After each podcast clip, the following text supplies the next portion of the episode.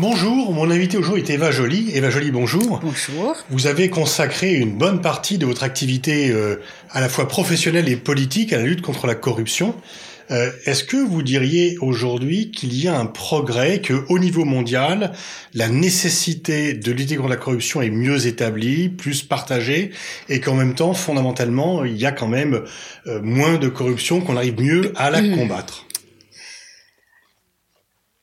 Alors, je crois que la réponse à cette question, elle doit être très nuancée. Il se passe des choses passionnantes.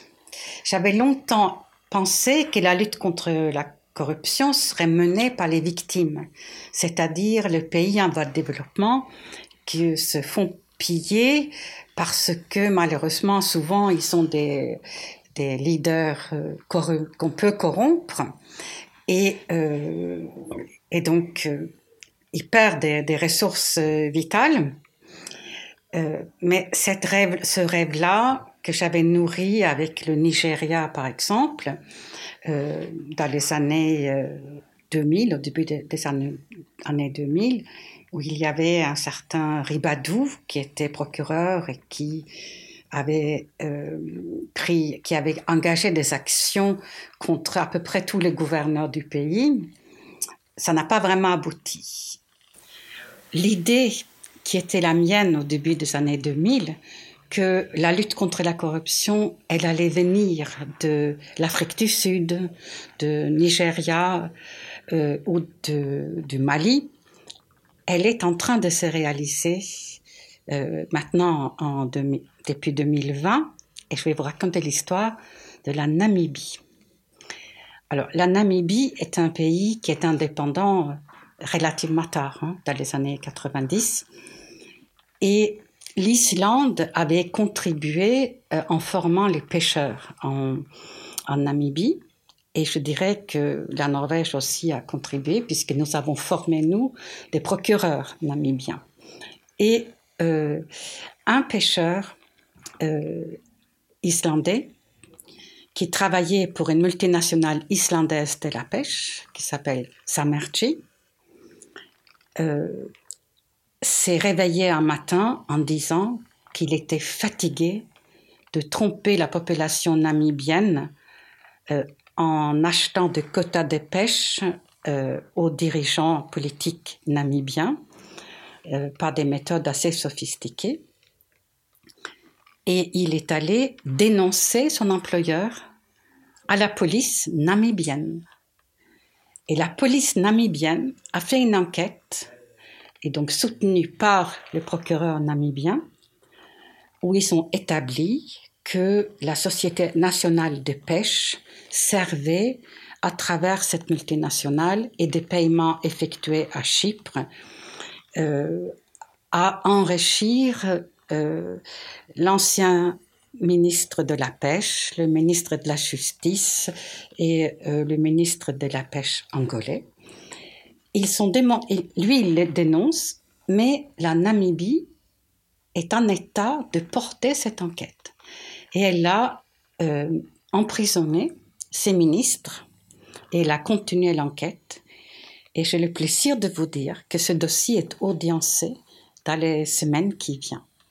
Et euh, ensuite, on a vu la lutte contre la, corruption dans les pays développés vraiment euh, se concrétiser, s'organiser avec des institutions, des institutions qui étaient euh, mandatory, qui étaient obligatoires euh, selon les conventions internationales, que ce soit la convention de l'ONU de 2003 contre la corruption ou euh, la, convention euh, l'OCDE ou de l'Union européenne.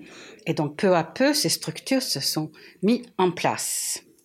Mais est-ce que pour autant, cette lutte est vraiment efficace? Je trouve que la France est un cas de figure assez intéressant en quelles circonstances que vous avez été une actrice importante quand même pour lutter contre la corruption en France. Oui, d'une certaine façon, je pense que l'affaire Elf, à laquelle vous pensez sans doute, était une, euh, d'une certaine façon, j'ai fait cette enquête par surprise. C'est-à-dire, euh, à l'époque, il y avait encore euh, ceux qui avaient quelque chose à cacher pensaient que la Suisse était un endroit euh, sûr où il n'y avait pas de coopération, par exemple. Ils pensaient peut-être aussi que la justice française n'oserait pas s'attaquer à eux. Peut-être. Et donc, en ce sens-là, l'affaire Elf a, marqué le, les esprits parce que plus de 30 personnes ont été condamnées et certains à des peines sévères.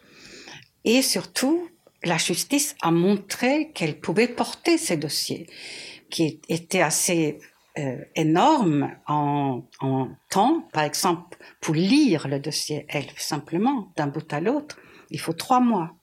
Et donc, pour un tribunal, conduire l'audience, euh, c'était ambitieux. Et je, je craignais que cela soit très difficile. Mais la justice française a su porter ce dossier jusqu'à la, la, Cour de cassation. Ça s'est bien passé, si on peut dire, puisque 32 personnes ont été condamnées. Mais si on regarde l'évolution depuis, il n'y a pas eu beaucoup de, d'autres dossiers d'importance en France. Comment l'expliquer? Est-ce que parce que les gens ont eu peur et ont été moins corruptibles, corrompus ou... je, je ne le pense pas. Je pense que les méthodes sont plus sophistiquées et il y a des méthodes euh, tout à fait sûres pour euh, transférer des fonds sans que ça se voit. Je pense qu'ils sont devenus plus prudents. Mais c'est surtout qu'on a désarmé un peu les, institutions, c'est-à-dire euh, la brigade financière euh, ou l'Office central de répression de la grande euh, délinquance financière et fiscale leurs effectifs ont plutôt diminué qu'augmenté. Le nombre de juges et de procureurs n'augmentait pas. Mais surtout, je pense que après l'affaire Cahuzac, euh, il y a eu un réveil, où il y a eu, à raison de l'indignation populaire, euh, euh François Hollande n'a pas eu le choix et il a créé deux institutions très importantes à la lutte contre la corruption qui changent tout. La haute autorité de transparence de la vie publique, où le premier président était euh, Jean-Louis Nadal, euh, qui a été courageux, qui a bien animé cette institution, avec donc l'obligation pour euh, les hommes et femmes politiques de déclarer leur état de fortune, leurs intérêts euh, et leurs engagements avec des sanctions. Il faut bien comprendre que les défauts de déclaration de votre bilan en Grèce ou du paiement par euh, la filiale hollandaise de Renault de vos 600 000 euros d'honoraires, le défaut de déclaration est puni comme la corruption, même peine. Et c'est évidemment beaucoup plus simple de démontrer que quelqu'un n'a pas été transparent que de démontrer que, que le fond de la villa grecque était le fond de la corruption. Donc c'est un vrai progrès. Ça, c'est un énorme progrès. Et il y a aussi le parquet national financier. C'est la, deuxième, la deuxième réforme de François Hollande, directement liée à l'affaire Cahuzac, pour calmer un peu les esprits était clairement de dire la lutte contre la corruption euh, ne marche pas en France. D'ailleurs, l'OCDE, régulièrement, nous en font l'observation. Vous savez, il y a une évaluation.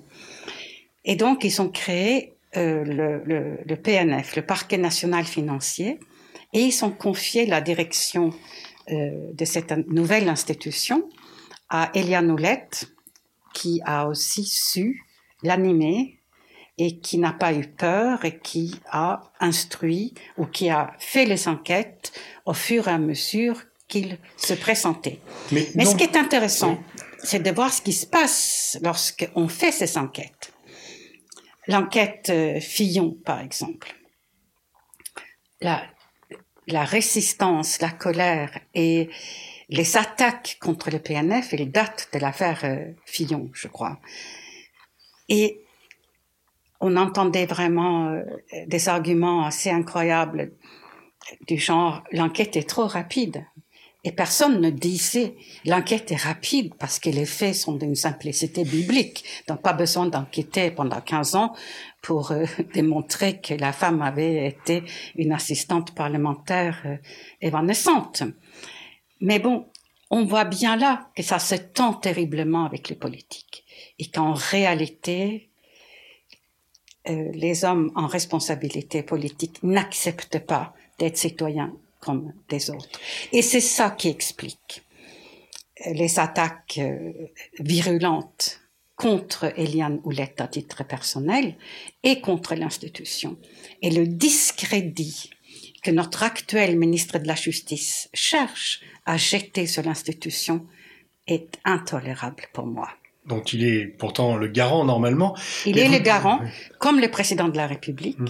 mais ces deux personnes sont totalement absents euh, dans la défense de l'institution de la justice et euh, euh, œuvrent pour son affaiblissement.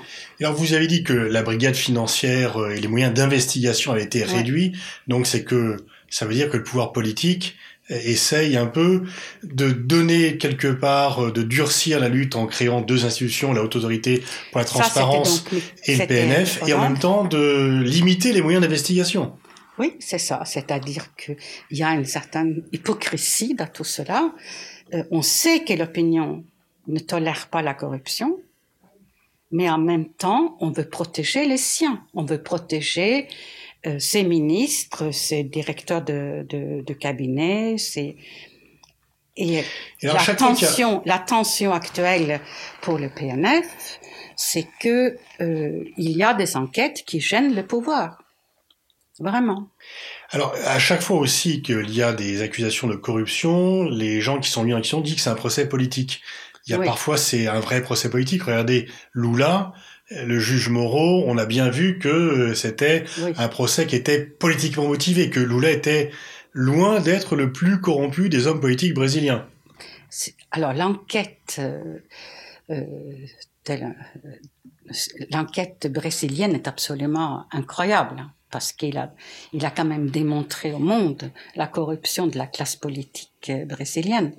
Et ça, c'est grâce à leur euh, système de procédure pénale que si vous dénoncez ceux avec qui vous avez commis la corruption, vous pouvez négocier pour vous-même des, très bons accords. Et donc, en fait, chacun dénonçait euh, le suivant. Euh, c'est sûr que Lula a été... Alors, c'est difficile de dire. Je pense que Moreau a aussi pris la grosse tête et qu'il s'est pensé euh, un homme politique euh, à un moment donné. Euh, je, je, pense aussi qu'il y avait, tout n'était pas très clair dans l'acquisition de l'appartement de Lula, mais simplement dans le contexte de, la, de, de cette énorme enquête, c'était c'était relativement modeste. Mmh. Moi, je pense que lorsque en France un homme politique euh, est mis en examen ou qu'il est renvoyé pour corruption, vous savez, il va dans son armoire, il ouvre où sont mes éléments de langage, il tire le tiroir suspicion corruption et il trouve bon procès politique. Ils mmh. le disent tous. Mmh. C'est à la limite comique.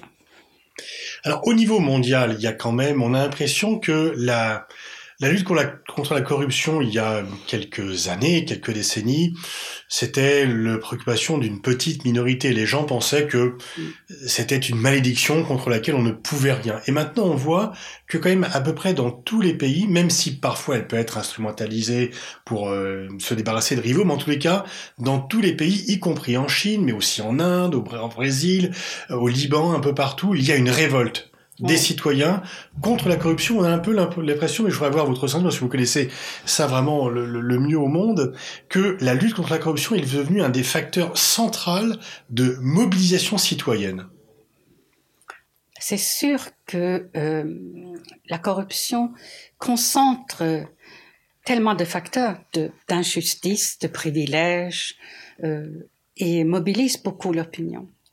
Pour moi, il convient de ne pas détacher de la, de, la bataille pour plus de justice les questions, aussi les questions fiscales. C'est-à-dire, qu'est-ce qui est de plus grave si vous pensez, par exemple, au, prénom le Mexique?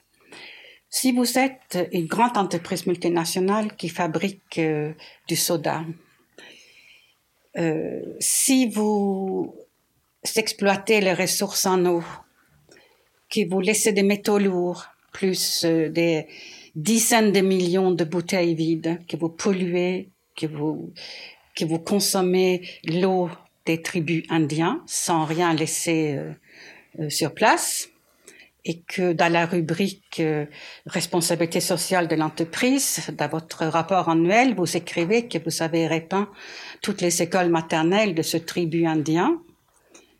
Ça, qu'est-ce qui est de plus grave? Ça ou le fait que cette multinationale avait corrompu peut-être un chef indien de quelques dizaines de milliers de dollars pour avoir accès aux ressources.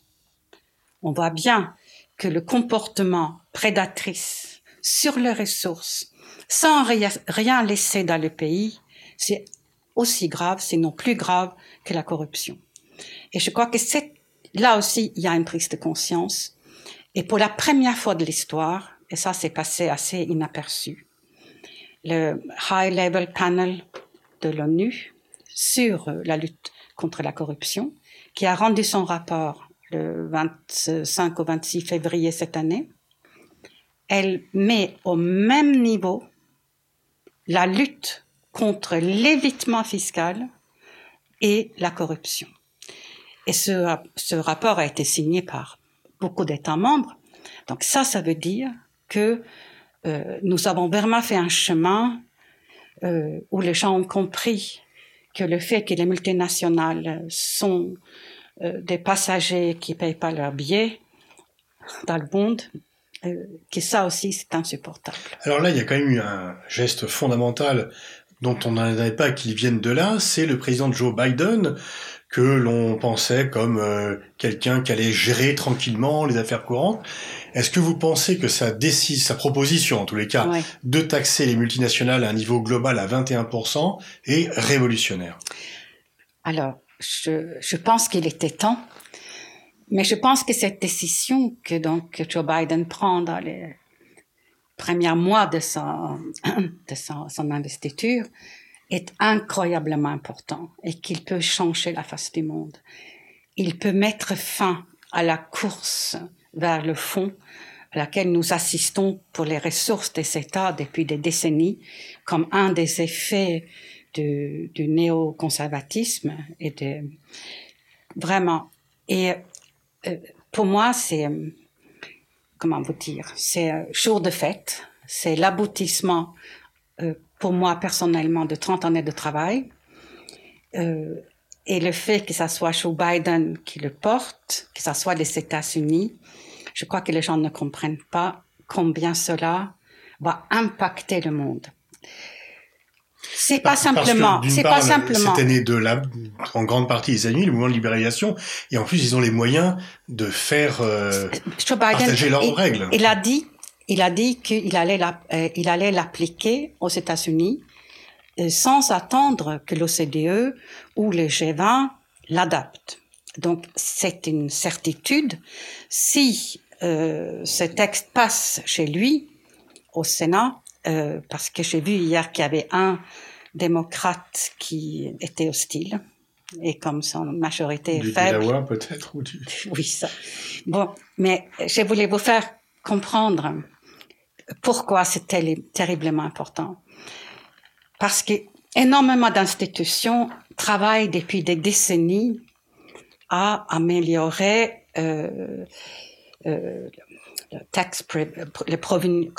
les, produits fiscaux des multinationales c'est depuis 2013 euh, le projet de l'OCDE.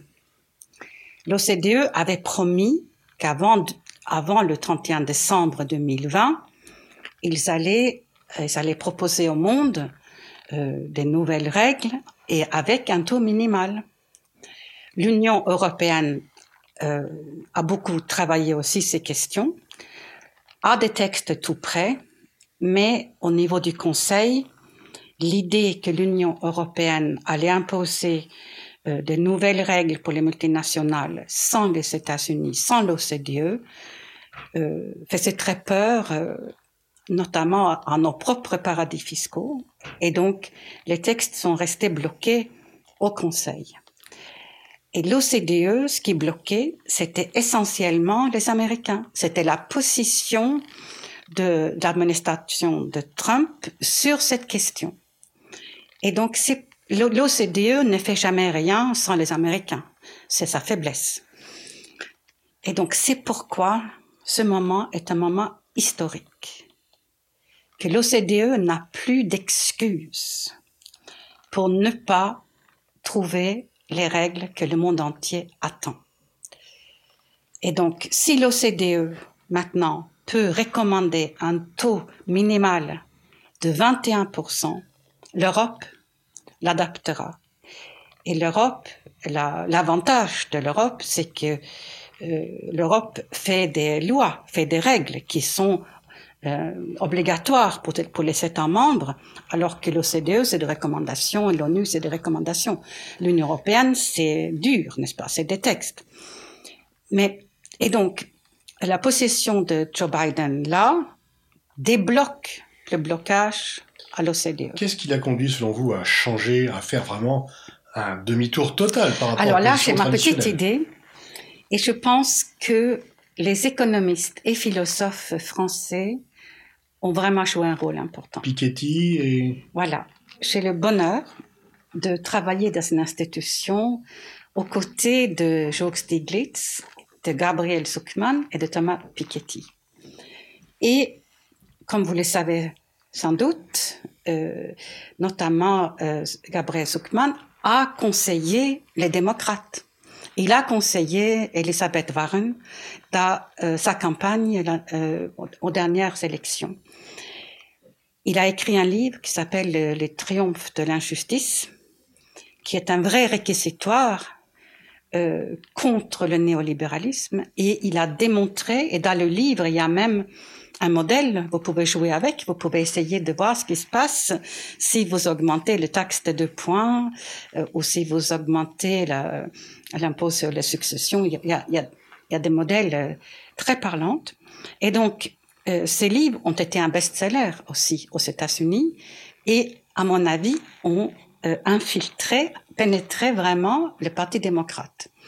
Et je pense que la campagne de Sanders et de Warren, inspirée par euh, nos philosophes, et je dirais aussi Julia Cagé, sur son analyse, l'analyse sur euh, tous les biais des systèmes électoraux, euh, ont entraîné une prise de conscience et une volonté d'agir, une volonté de mettre fin, enfin, à l'énorme mensonge néolibéral. Est-ce qu'il n'y a pas un paradoxe où on va voir peut-être les Chinois continuer, pays communistes ou qui se réclament comme tels, continuer à faire du dumping fiscal, tandis que euh, le pays euh, cœur mondial du capitalisme deviendrait un peu plus euh, régulateur Je ne le pense pas. je pense que les Chinois ont un État extrêmement fort, centralisé, et qu'elle-même a besoin de ressources fiscales. Et on voit aussi que la Chine est la très bonne élève multilatérale et qu'elle jouera peut-être son rôle au sein du, du, G20, au sein des institutions multilatérales pour porter cette réforme. Ce qui est important pour nous de comprendre, je trouve aujourd'hui en France, c'est que le rôle de nos dirigeants aujourd'hui, de notre président et notre ministre des Finances, c'est de prendre le lead au sein du Conseil. Parce que l'OCDE, ça va aller, je pense, avec les États-Unis qui y vont, mais euh, au sein de l'Union européenne, nous avons cette malédiction que nous avons des paradis fiscaux en notre sein. Alors, ils ne représentent pas grand-chose, je veux dire, pas énormément d'habitants, mais comme dans les traités, il y a l'unanimité sur les questions fiscales, il est extrêmement important de profiter de ce moment historique pour qu'au niveau du Conseil, on libère aussi les textes qui sont en attente, qui sont là, qui sont prêts, et que c'est ça le rôle de Emmanuel Macron, euh, c'est de c'est de pas continuer le projet français de réduire les impôts sur les sociétés euh, en dessous à la fin de 21%, mais bien de dire euh, nous allons porter ce projet avec un taux minimal de 21%. Parce que la tentation européenne, elle, elle est OK pour un taux minimal, mais ce taux minimal, ça peut être le taux irlandais à 12,5. Hmm. À 12,5, vous ne faites pas tourner l'État. Je ne dis pas que 21% réglerait l'ensemble de, des problèmes euh, de financement des États, mais ça contribuerait euh, significativement. Nous savons que ça représente 250 euh, milliards environ mondialement, dont au moins 100 milliards pour l'Afrique.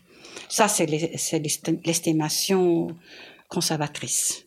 Il y a des chiffres des FMI, par exemple, qui sont plus élevés. Eux, ils parlent, de, de 600 milliards. Mais bon, ça aura un impact important. Mais ça serait jamais suffisant pour payer la crise et pour financer euh, la, la, très nécessaire et rapide reconversion énergétique, par exemple, pour sauver le climat. On a besoin de fonds et c'est maintenant que nous devons avoir des États forts et pour cela, il va falloir taxer.